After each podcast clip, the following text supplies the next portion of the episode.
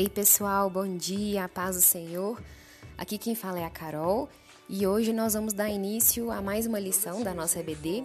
Essa é a lição de número 7, que tem por tema a queda do ser humano. Então, pega aí sua Bíblia, sua revista, um caderninho, uma caneta, um café e fica aí comigo até o final dessa aula. Combinado?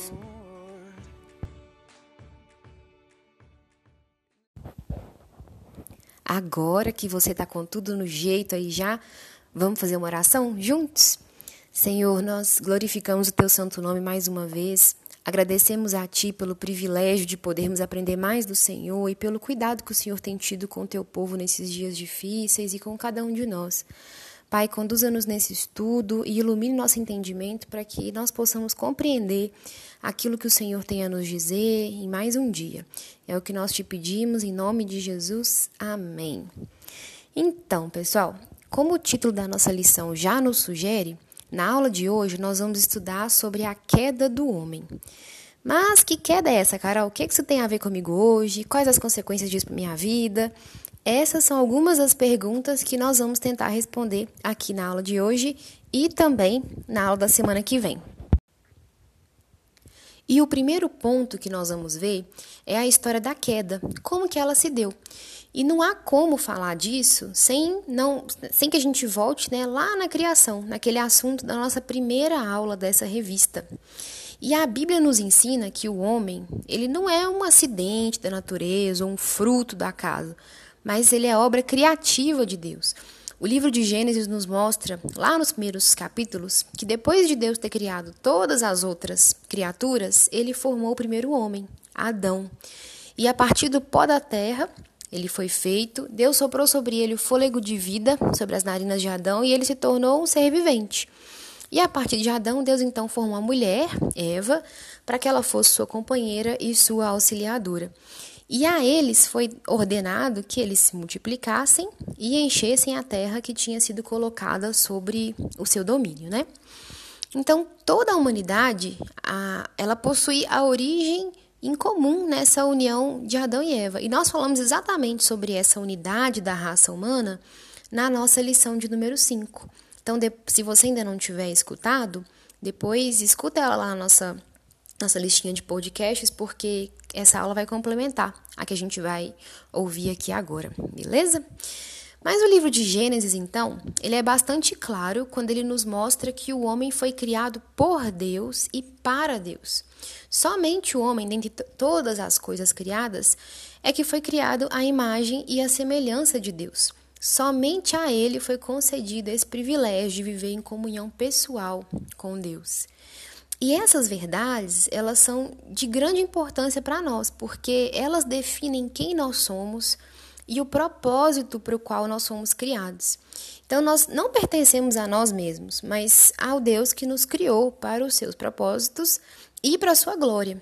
Então, querer levar uma vida independente de Deus e da sua vontade é negar o propósito para o qual nós somos criados, a nossa essência.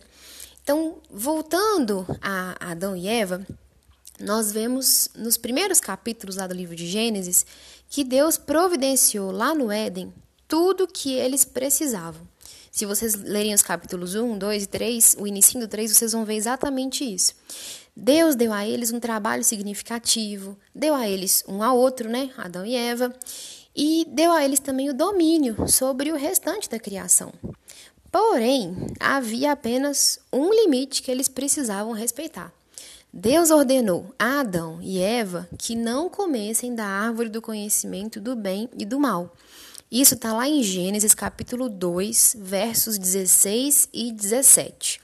Vamos ler juntos aqui. Diz o seguinte: E ordenou o Senhor Deus ao homem, dizendo: De toda árvore do jardim comerás livremente mas da árvore da ciência do bem e do mal, dela não comerás, porque no dia em que dela comeres, certamente morrerás. Então, a obediência à ordem levaria a uma vida contínua, tanto de alegre comunhão com Deus, tanto de domínio sobre a criação. Já a desobediência a essa ordem levaria à morte espiritual e física e a todos os males decorrentes delas. Mas a palavra de Deus nos mostra que Adão e Eva desobedeceram. Vamos ler então o texto base da nossa lição, que está lá em Gênesis capítulo 3, versos 1 ao 8. Pega sua Bíblia aí e vamos ler comigo. Gênesis capítulo 3, versos 1 ao 8. Ora, a serpente era mais astuta que todas as animalhas do campo que o Senhor Deus tinha feito. E esta disse à mulher: É assim que Deus disse: Não comereis de toda árvore do jardim? E disse a mulher à serpente: Do fruto das árvores do jardim comeremos, mas do fruto da árvore que está no meio do jardim, disse Deus: Não comereis dele, nem nele tocareis, para que não morrais. Então a serpente disse à mulher: Certamente não morrereis, porque Deus sabe que no dia em que dele comerdes, se abrirão os vossos olhos, e sereis como Deus, sabendo o bem e o mal.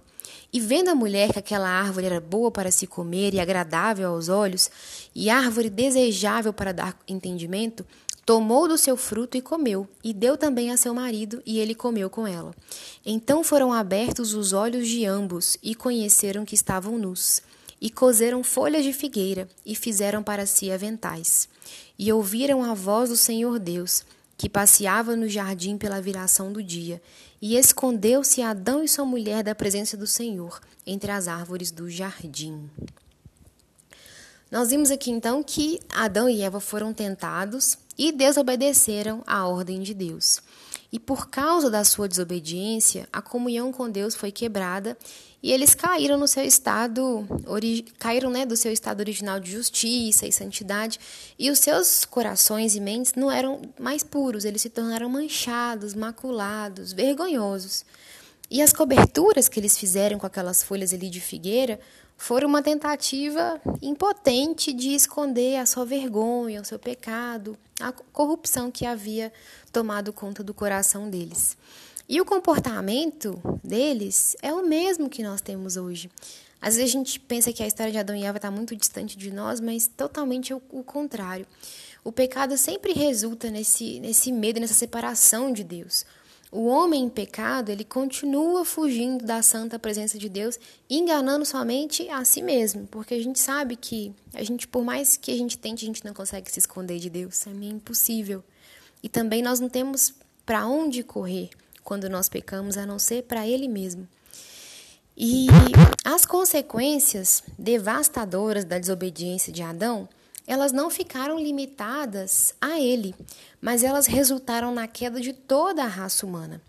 Eu sei que esse ponto pode parecer um pouco confuso às vezes, porque a Bíblia não explica com minúcias de que forma que isso se deu. Mas fato é que o pecado e a culpa de Adão foram imputados, ou seja, no direito, isso quer dizer assim: foram creditados a todos os seus descendentes.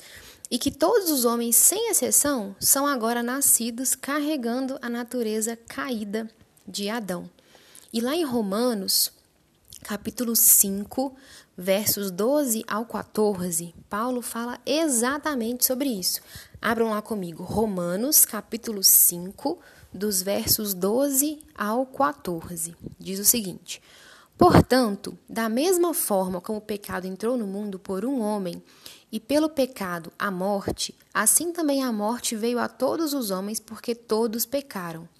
Pois antes de ser dada a lei, o pecado já estava no mundo. Mas o pecado não é levado em conta quando não existe lei.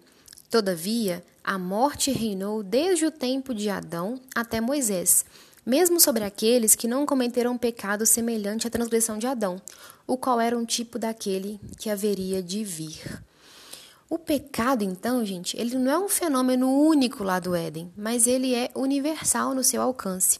A Bíblia é clara quando ela diz que todos pecaram e carecem da glória de Deus, está lá em Romanos 3, 23. Então não existe nenhum membro da raça de Adão que não tenha se unido a ele na rebelião que ele começou lá no Éden. E como eu disse em uma das nossas últimas aulas, se você acha que você está livre dessa, você tem que correr e ler 1 João 1,8, que diz o seguinte: 1 João 1,8. Se afirmarmos que estamos sem pecado, enganamos a nós mesmos e a verdade não está em nós.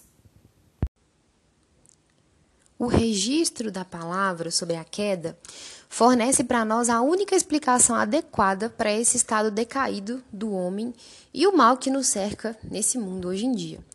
Nós vemos que ao longo do Antigo Testamento as coisas vão só piorando depois da queda do homem. A gente vê irmão matando irmão, homens que acham que vão chegar até Deus construindo uma torre gigante, o povo de Deus fazendo barbaridades lá no deserto na saída do Egito, Israel começando a invejar as nações que tinham reis.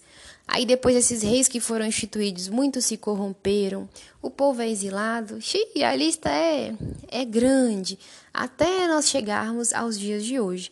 E todos os exemplos que nós vemos é, ao longo de toda a Bíblia nos mostram que a vida do homem distante de Deus é literalmente só ladeira abaixo. E, ao mesmo tempo, é nesse plano de fundo terrível que a misericórdia e a graça de Deus se revelam. Por isso que a nossa compreensão da glória de Cristo, do seu evangelho, tem tudo a ver com o nosso entendimento da queda de Adão e da sua condenação. Nós vamos ver isso hoje. Só que quando nós estudamos a queda do homem, nós nos deparamos com algumas questões bastante complexas, assim, como, por exemplo, a origem do mal. Perdão, gente. A origem do mal, a natureza da liberdade humana, a soberania de Deus, o seu eterno propósito e muitas outras questões. E esses assuntos, eles foram objeto de estudo de uma infinidade de pastores e teólogos Muita gente fera mesmo tentou explicar essas questões, já que nem todas elas são muito claras na Bíblia. Então, gente, eu já adianto para vocês que, né, quem sou eu na fila do pão para dar minha opinião aqui para vocês sobre esses assuntos complexos. É, eu não vou ser imprudente aqui de dizer que X ou Y é o pensamento correto, porque Muitas dessas coisas Deus simplesmente não deixou claro para nós na Bíblia e nós só vamos entender mesmo quando nós estivermos lá na eternidade com Ele. Inclusive, lá em Deuteronômio, Deuteronômio 29 e 29, a Bíblia nos diz o seguinte: que as coisas encobertas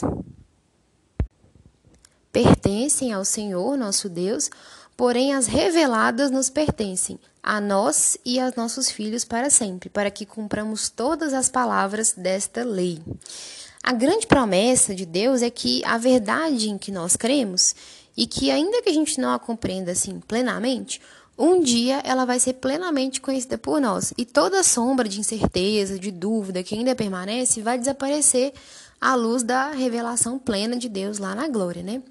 E inclusive o apóstolo Paulo escreve também lá em 1 Coríntios, capítulo 13, verso 12, o seguinte: Porque agora vemos como em espelho, obscuramente, então veremos face a face. Agora conheço em parte, então conhecerei como também sou conhecido. Hoje nós vamos tentar esclarecer aqui algumas dessas perguntas difíceis, tendo por base a doutrina adotada pela nossa igreja e também em acordo com o que a maioria desses grandes estudiosos já, já falou, já escreveu sobre. Mas que questões que são essas, então? Bom, é, três perguntinhas costumam nos inquietar quando nós estudamos esse assunto. E a primeira dessas três perguntas é: como Adão pôde cair? A primeira coisa a se falar sobre isso é que a Bíblia afirma que a queda não aconteceu por causa de uma falha do Criador, uma falha de Deus. Não foi isso. Todas as obras de Deus são perfeitas. Lá em Deuteronômio 32, verso 4, diz o seguinte: Ele é a rocha cuja obra é perfeita, porque todos os seus caminhos são juízos, Deus é a verdade e não há nele injustiça. Justo e reto é. Então, Deus não pode, além disso, ele também não pode ser tentado pelo pecado e ele nem tenta outros com o pecado. Olhem o que, que diz lá, Tiago, capítulo 1, versos 13 e 14. Diz o seguinte: Ninguém, sendo tentado, diga: De Deus sou tentado, porque Deus não pode ser tentado pelo mal e a ninguém tenta. Mas cada um é tentado quando atraído e engodado pela sua própria concupiscência. E a culpa pela queda, então, ela recai perfeitamente sobre os ombros de Adão, como Eclesiastes capítulo 7, verso 29 declara. Diz o seguinte lá: Eis o que tão somente achei, que Deus fez o homem reto, mas ele se meteu em muitas astutícias. A pergunta que martela na nossa mente, então, é como é possível que uma criatura criada à imagem de Deus foi escolher o mal e o pecado? Bom, como que eles puderam escolher o mal ao invés do bem, ou como que eles preferiram escolher as palavras de uma serpente ao invés das ordens de Deus, está além da compreensão humana. É, houveram muitas tentativas ao longo da, da história de explicar a queda de Adão, mas todas elas têm as suas inconsistências, suas limitações. Nós devemos, então, nos contentar com a simples verdade da Escritura, que, assim, embora é, tenha Deus feito o homem justo e santo, à sua imagem e semelhança, o homem não foi feito como um robô. Ele, ele foi criado por Deus com capacidade de fazer escolhas, inclusive uma escolha contrária à vontade de Deus.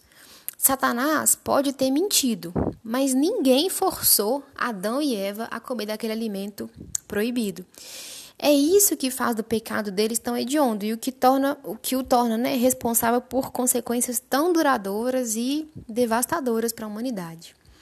E outro ponto importante para a gente destacar, ainda respondendo a essa pergunta, é a malícia e a mentira de Satanás. A Bíblia não nos dá muita informação sobre ele. Ela somente nos diz que ele é um, um, anjo caído, né? E, portanto, ele é em si mesmo uma criatura de Deus. Então, ainda que ele seja um ser sobrenatural e poderoso, ele não é uma espécie assim de Deus ao inverso, um Deus ao contrário, ou um Deus do mal, como muita gente pensa erroneamente por aí. Como criatura, o poder do inimigo é limitado. Só que o poder dele é real e esse poder foi utilizado de modo né, devastador lá no Jardim do Éden. O apóstolo Pedro o descreve como um leão que ruge procurando a quem possa devorar. Lá, tá lá em 1 Pedro capítulo 5, verso 8. E lá nos versos que nós lemos de Gênesis, capítulo 3, na primeira aparição de Satanás, nós, a palavra de Deus já, já nos alerta de que era um animal com uma sagacidade e esperteza, assim, astrombosa. E como mentiroso que foi desde o começo, Satanás nos seduz a pensar que nada está realmente errado. Foi esse, esse o artifício que ele usou com Adão e Eva.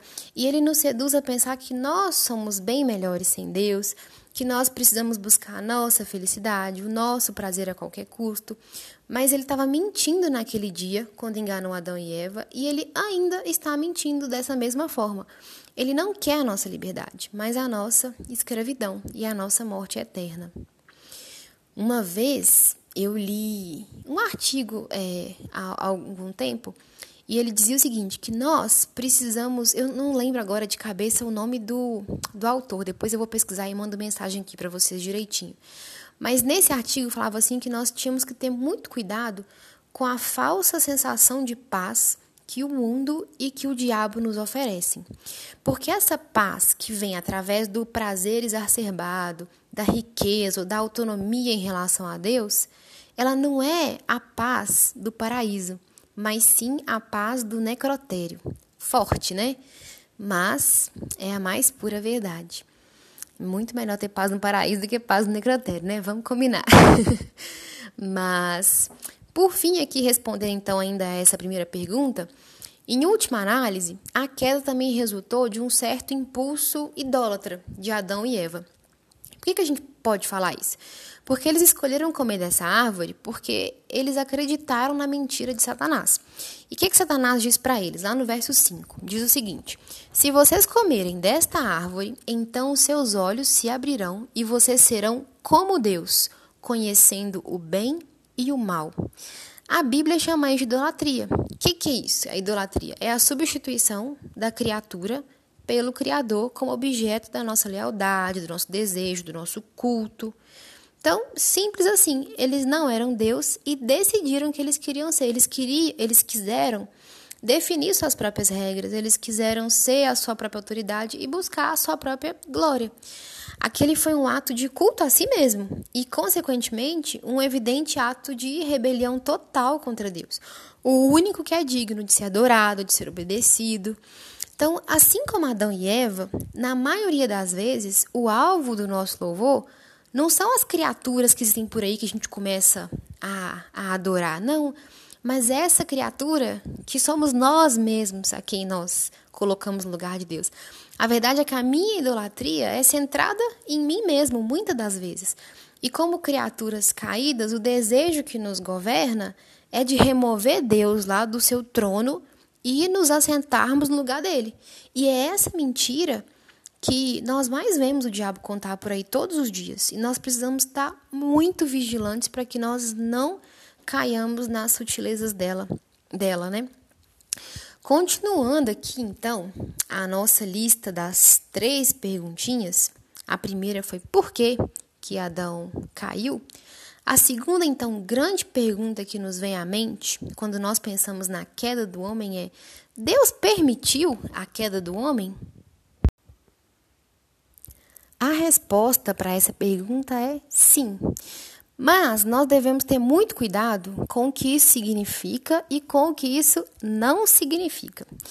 O fato de Deus ter permitido a queda não significa que ele forçou Satanás a tentar o homem ou que ele nos coagiu a desprezar a sua ordem. Não foi isso. Lembrem-se dos textos que nós lemos agora há pouco. Deus é santo, justo e bom. Ele não peca, ele não pode ser tentado e a ninguém ele tenta. O que as criaturas de Deus fizeram, elas fizeram por sua própria vontade. Então, falar que Deus permitiu a queda do homem significa que foi da vontade dele que tudo isso acontecesse. Ele não foi pego de surpresa, nada escapa à vontade de Deus.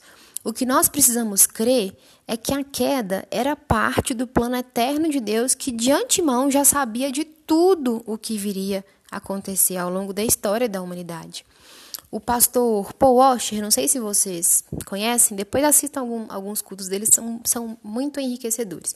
Mas ele disse, certa vez, em uma das suas pregações, que, ainda que as nossas mentes finitas não possam compreender plenamente como Deus pode ser absolutamente soberano sobre todo evento da história e sobre cada ato individual sem destruir a liberdade individual, as Escrituras abundam em exemplos que demonstram que isso é verdade. Deus decretou um grande propósito eterno para a sua criação. E ele ordenou cada evento da história pelos quais esse processo estaria né, sendo cumprido. Nada, nem mesmo a queda do homem ou a morte do Filho de Deus, ocorre à parte do decreto soberano de Deus. Guardem isso. Tudo está segundo a vontade de Deus. E sobre isso, abram comigo lá em Romanos, capítulo 11, dos versos 33 ao 36.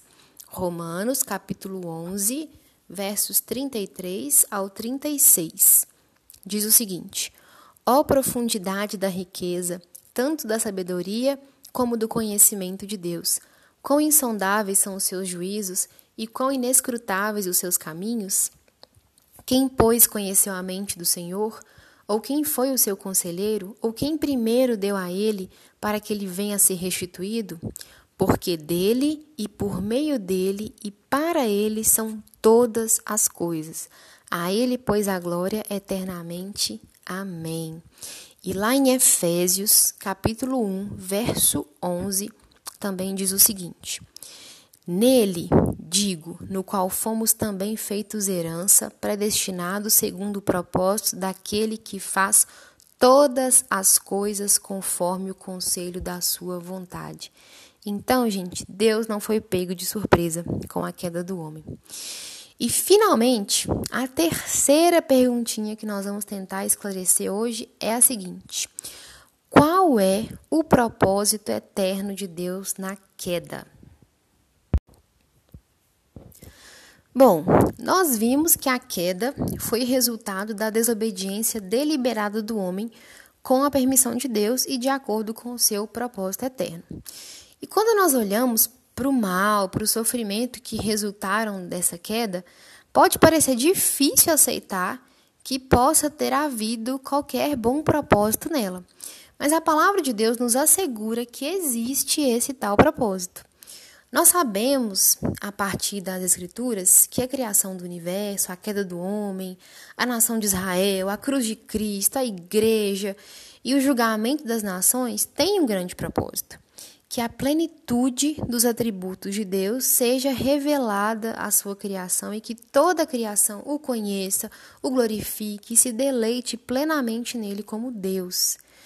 Então, ainda me valendo lá dos estudos do pastor Paul Washer, que eu citei para vocês, ele diz em um dos seus livros, o livro chama A Verdade sobre o Homem, tem na internet, vocês podem procurar, é muito bacana.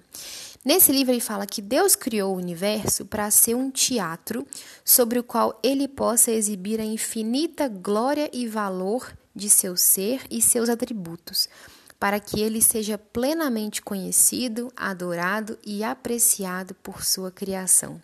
E ele também faz uma analogia muito bacana de que a queda do homem é o céu negro sobre o qual as estrelas dos atributos de Deus brilham com maior intensidade de glória. Eu acho essa analogia dele sensacional. E o que ele quis dizer com tudo isso é que muitos atributos de Deus nos são revelados a partir da queda do homem. Nós sempre exaltamos nas nossas canções, nas nossas orações, quais atributos de Deus? A misericórdia, a graça, o amor incondicional de Deus. Mas de que outra forma nós conseguiríamos compreender esses atributos se não fosse com a história da queda?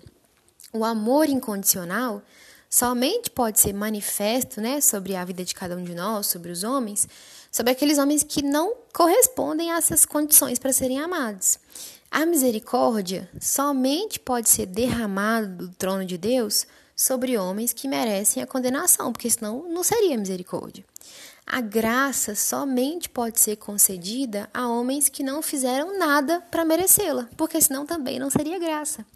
Então, a maior obra de Deus é a morte e a ressurreição de seu filho para nossa salvação, não é? Mas se não houvesse queda, também não haveria Calvário nem Salvador. Então, por isso que é, é muito errado a gente pensar que a cruz de. Primeiro, pensar que Deus foi pego de surpresa, nós vimos que ele não foi. E mais errado ainda é pensar que a cruz de Cristo foi simplesmente um plano B que foi posto em prática só por causa da escolha errada de Adão no jardim. Não foi. A cruz é o evento principal para o qual tudo mais aponta.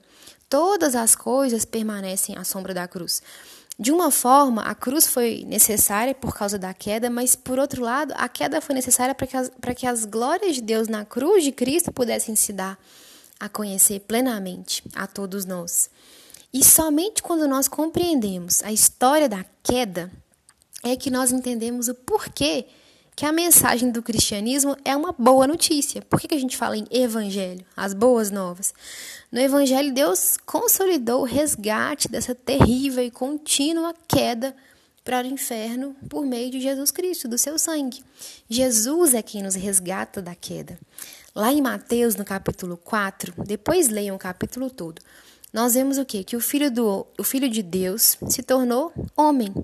E assim como Adão, antes da queda, Jesus não foi gerado em pecado, mas ele foi concebido diretamente pelo Espírito Santo. Assim como Adão, antes da queda, Jesus é chamado a obedecer a Deus diante de um terrível ataque do diabo. Porém, é aí que as semelhanças com Adão terminam. Porque enquanto Adão permanecia lá, de barriguinha cheia no paraíso, Jesus permaneceu no deserto com a barriga vazia durante 40 dias de jejum e ali foi tentado.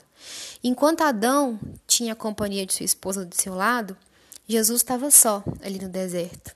Enquanto Adão tinha apenas um mandamento para obedecer, Jesus tinha a lei como um todo para obedecer e cumprir. E começando pelo deserto e seguindo até o Calvário, Jesus fez aquilo que Adão falhou em cumprir.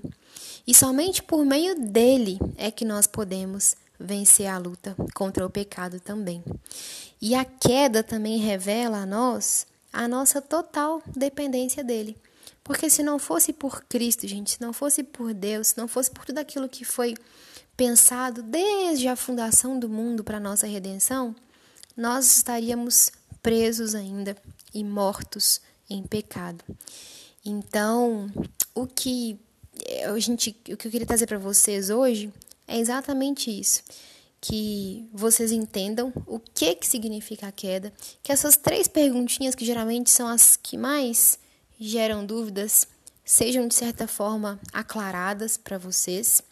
A gente sabe que muitas outras dúvidas surgem a partir disso, porque, como eu disse lá no início, algumas coisas a Bíblia ficou silente em, em nos explicar pela vontade né, de, soberana de Deus, e um dia nós vamos entender tudo isso a fundo. Mas então, pessoal, hoje nós vimos a história da queda, as principais dúvidas que surgem enquanto nós estudamos. E ficou alguma dúvida?